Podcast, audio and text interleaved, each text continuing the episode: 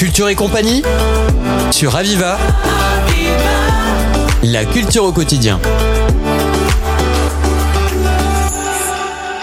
C'est l'été, bien sûr, c'est les rencontres musicales de Nîmes pour cette deuxième édition qui va se dérouler du 22 au 26 août avec l'honneur d'accueillir sur notre plateau Lia Petrova. Bonjour Lia. Bonjour.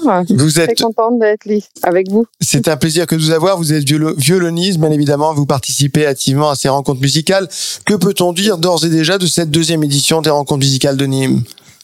Bah, on peut dire déjà que c'est euh, une deuxième édition qui est un peu plus ambitieuse que la première parce qu'on a décidé, euh, après un super euh, début lancement de notre festival, de faire en ouverture un concert symphonique donc, euh, on aura notre premier concert avec l'orchestre euh, d'Auvergne et avec Jean-Jacques Cantorf à la baguette. On va jouer le triple concert de Beethoven, ah, qui, est, qui, est, un chef-d'œuvre et qui est euh, une super pièce aussi pour notre format. Le triple concerto en lutte majeur, oui.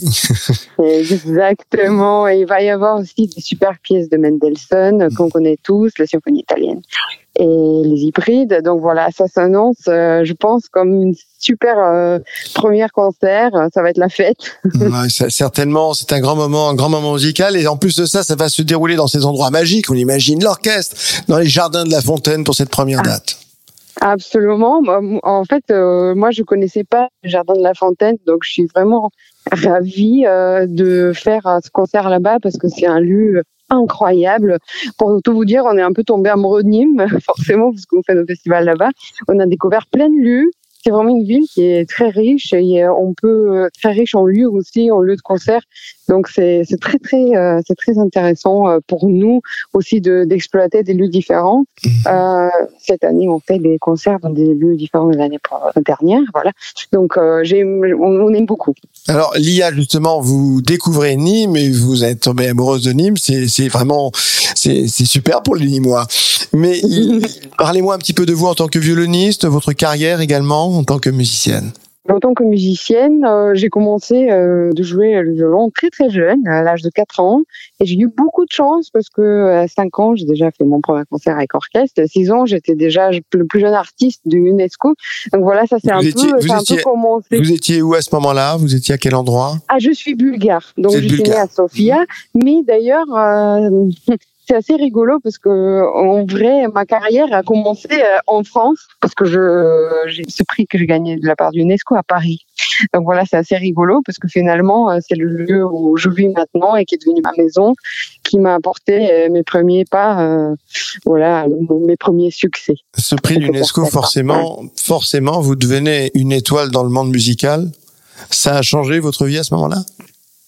Euh, ça a complètement changé ma vie, bah, surtout que j'ai à 5 ans, euh, c'est complètement exceptionnel. Je pense pas qu'on se rend compte vraiment la chance qu'on a, mais ça a changé de vie dans le sens que mes parents voulaient pas que je sois musicienne et j'ai dû beaucoup me battre. J'ai appris le violon cachette et recevoir ce prix, c'était un peu la confirmation que c'était une bonne idée. oui, tout à fait. Donc, on aura le plaisir de, de, vous écouter lors de ces rencontres musicales de Nîmes. Alors, on parlait justement de, de l'orchestre hein, qui allait qu'on allait pouvoir écouter, ce triple concerto en ut majeur de Ludwig van Beethoven au Jardin de la Fontaine. Et on va continuer, si vous le voulez bien. Il y a dans le reste du programme, le 23, le 25 et le 26 août. Oui, alors euh, les concerts seront dans un autre lieu qui est aussi plus adapté au programme de ces trois soirées, qui est un programme de musique de chambre. On a trois euh, thèmes. Ces concerts sont chaque chaque concert autour d'un thème. Euh, le premier, ce sera Nash, alors, pour euh, vous expliquer un peu qu'est-ce que c'est l'idée derrière ça, donc, le nage, c'est le serpent de la Bible.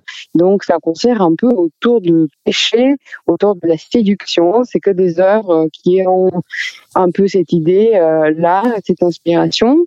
Et on termine par euh, la truite de Schubert. Mm-hmm. Euh, qui est écrit sur un, sur un poème dans lequel on se dit aussi que le pêcheur, en, fait, il y a un double sens de, de la truite. Il y a évidemment le, le sens du pêcher, donc un petit clin d'œil, euh, justement, mais aussi euh, le fait qu'on pense que le, en fait, c'est, le pêcheur était en vrai en train de pêcher une jeune fille qui avait même pas 18 ans.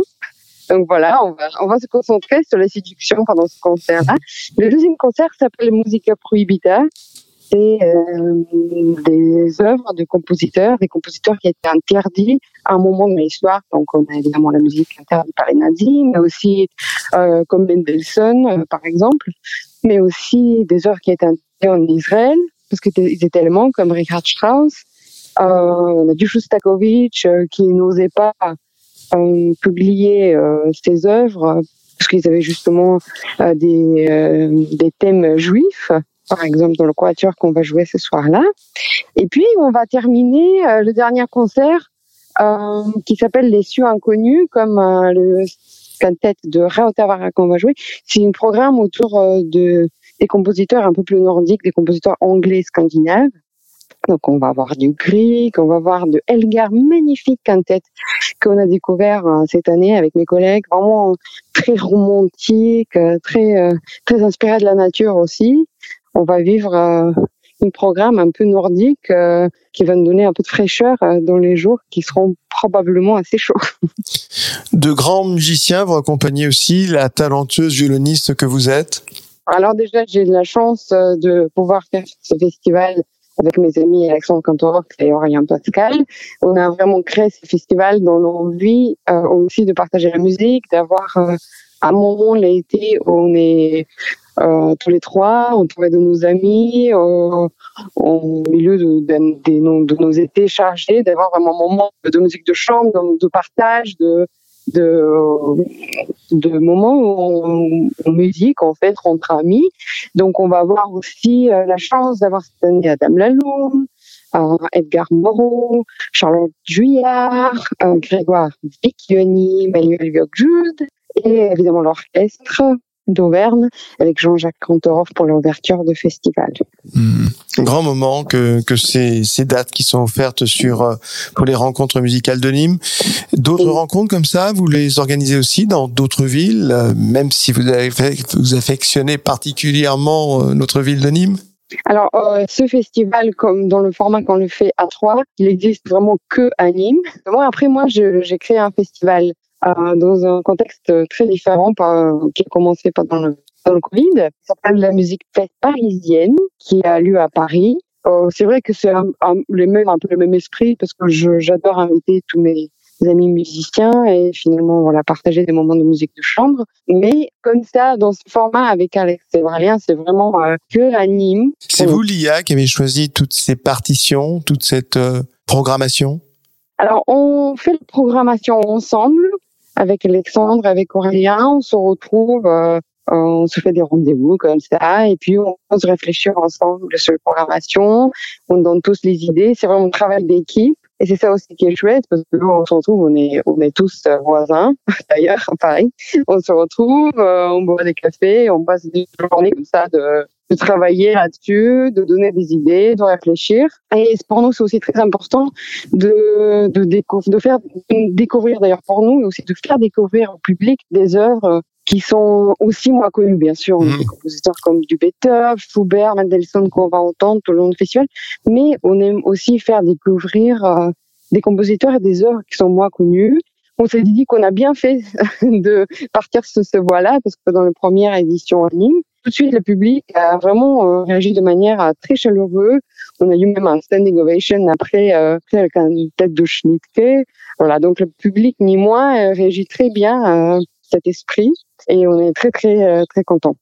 Alors pour le public nîmois et ceux qui viennent à, Nîmes pendant cette période du mois d'août, euh, le 22, donc c'était au Jardin de la Fontaine, nous l'avons dit, mais pour le 23, 25 et 26, ce sera au Temple de l'Oratoire. Exactement. Dans un lieu aussi euh, qui s'y prête évidemment. Il y a de nombreux enregistrements qu'on peut trouver sur vous. Il y a Petrova, vous êtes une journaliste vraiment reconnue sur la plateforme internationale. Merci beaucoup en tout cas pour bah, pour ces belles rencontres que nous offrez à la ville de Nîmes les rencontres musicales de Nîmes qui vont se dérouler le 22, 23, 25 et 26 août. Merci beaucoup Lia. Merci beaucoup à vous. À bientôt. C'était Culture et compagnie sur Aviva. La culture au quotidien.